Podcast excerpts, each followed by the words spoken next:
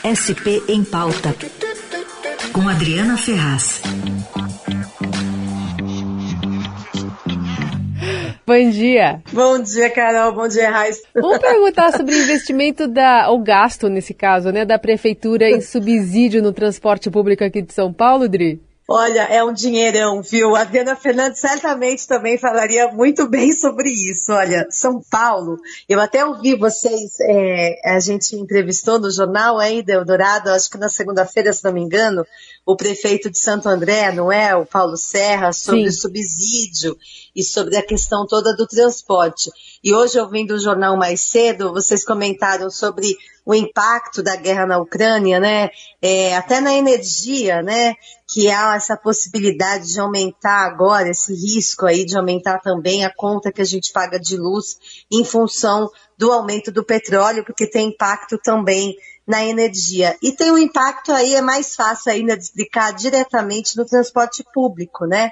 Porque além do valor da tarifa, que aqui em São Paulo está em 4,40, está congelado há dois anos, há um esforço aí de todos os prefeitos que compõem a Frente Nacional dos Prefeitos para conseguir um auxílio federal para não aumentar a tarifa. Esse esforço ele já era feito antes desse último aumento do diesel.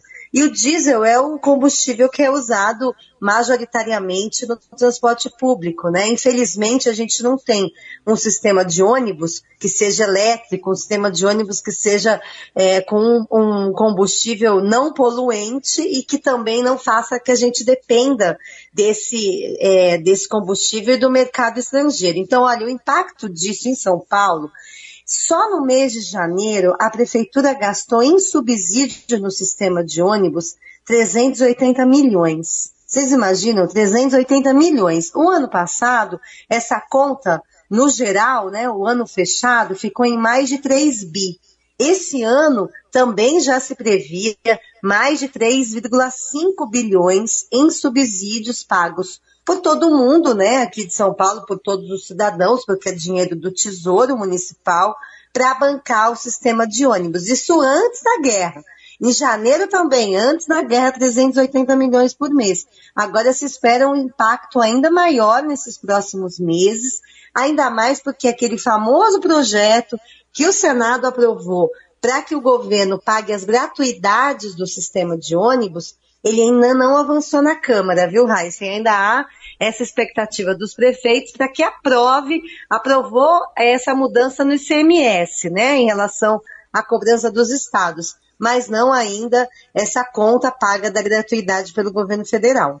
No caso aqui de São Paulo, Adri, está tá muito dependendo desse avanço na Câmara para segurar a tarifa ou já se cogita algum aumento? Porque a impressão que dá é que tá é todas as favas ali, né? Enfim, tá todo mundo em, em, em compasso de alerta esperando alguma movimentação em Brasília. É.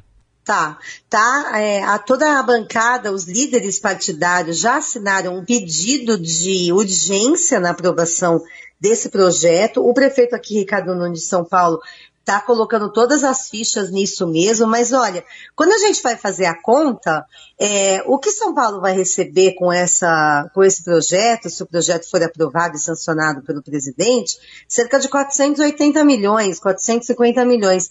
Quer dizer, paga um pouco mais de um mês de subsídio aqui em São Paulo. Hum. Não é uma solução, é uma ajuda, é claro, ninguém vai desprezar 480 milhões a mais para você bancar o transporte. Mas você vê que solução está longe de ser. Ainda mais com o diesel aumentando o tempo inteiro, 25% que aumentou na semana passada.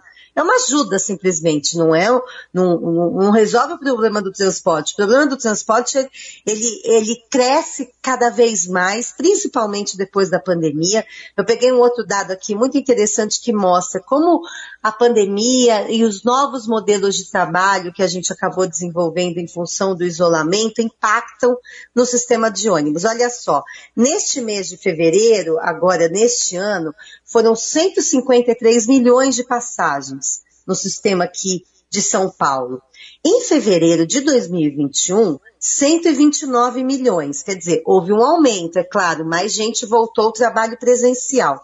Agora, quando a gente vai lá para antes da pandemia, vai buscar dados de 2019, por exemplo, em fevereiro haviam sido 214 milhões de passagens, contra agora então 153 milhões.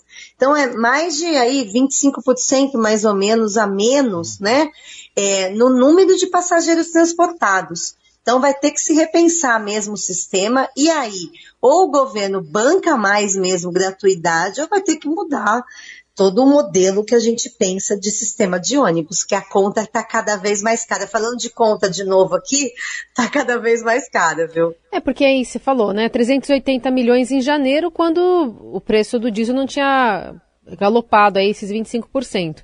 Então agora, para fevereiro, março, a previsão é de um subsídio ainda maior, não, Dri? Sim, ainda não, ainda não, não é possível checar esses dados no site da SP Trans. É, só entrou o valor de janeiro, ainda não entrou de fevereiro, por isso que eu não citei aqui. Mas sim, a, a explicação mais lógica e a expectativa mais lógica é essa, né? De que tem aumentado ainda mais o subsídio em fevereiro em relação a janeiro. Já está ali no máximo que a gente apagou até hoje, né? Em janeiro, o prefeito Ricardo Nunes editou é, uma transferência de verba já prevendo 3 bilhões e meio em subsídio esse ano, uhum. mas antes dessa questão do diesel.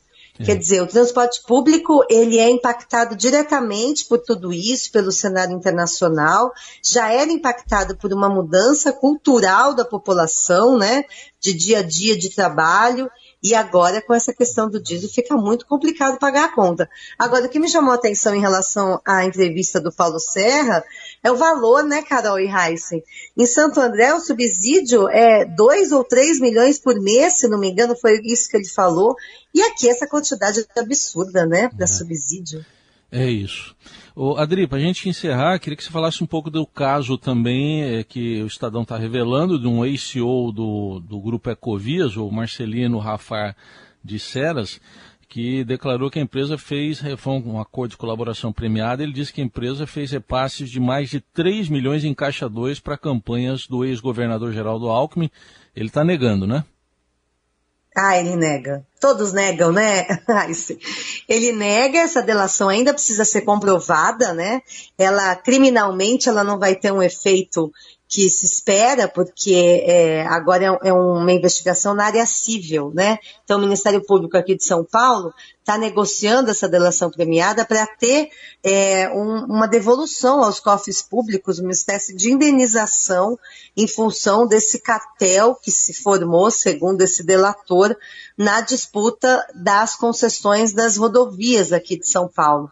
O governador Geraldo Alckmin, ele sempre falou me lembro bem dele falando, quando era governador, de que o governo sim era a vítima, porque as empresas formaram esse cartel, então que essas empresas têm mesmo que ressarcir os cofres públicos em relação a isso. Mas em relação à questão pessoal, dele ter sido favorecido ou em Caixa 2 ou em qualquer outro benefício, sempre negou, assim como outros governadores tucanos também envolvidos em questão de cartel, não só na Ecovias, mas também de metrô, que já foi revelado, também sempre negaram. Agora é muito dinheiro, né? Para ter de volta aqui para os cofres públicos, alguma coisa deve ter acontecido para eles quererem pagar tanto dinheiro agora para São Paulo, né?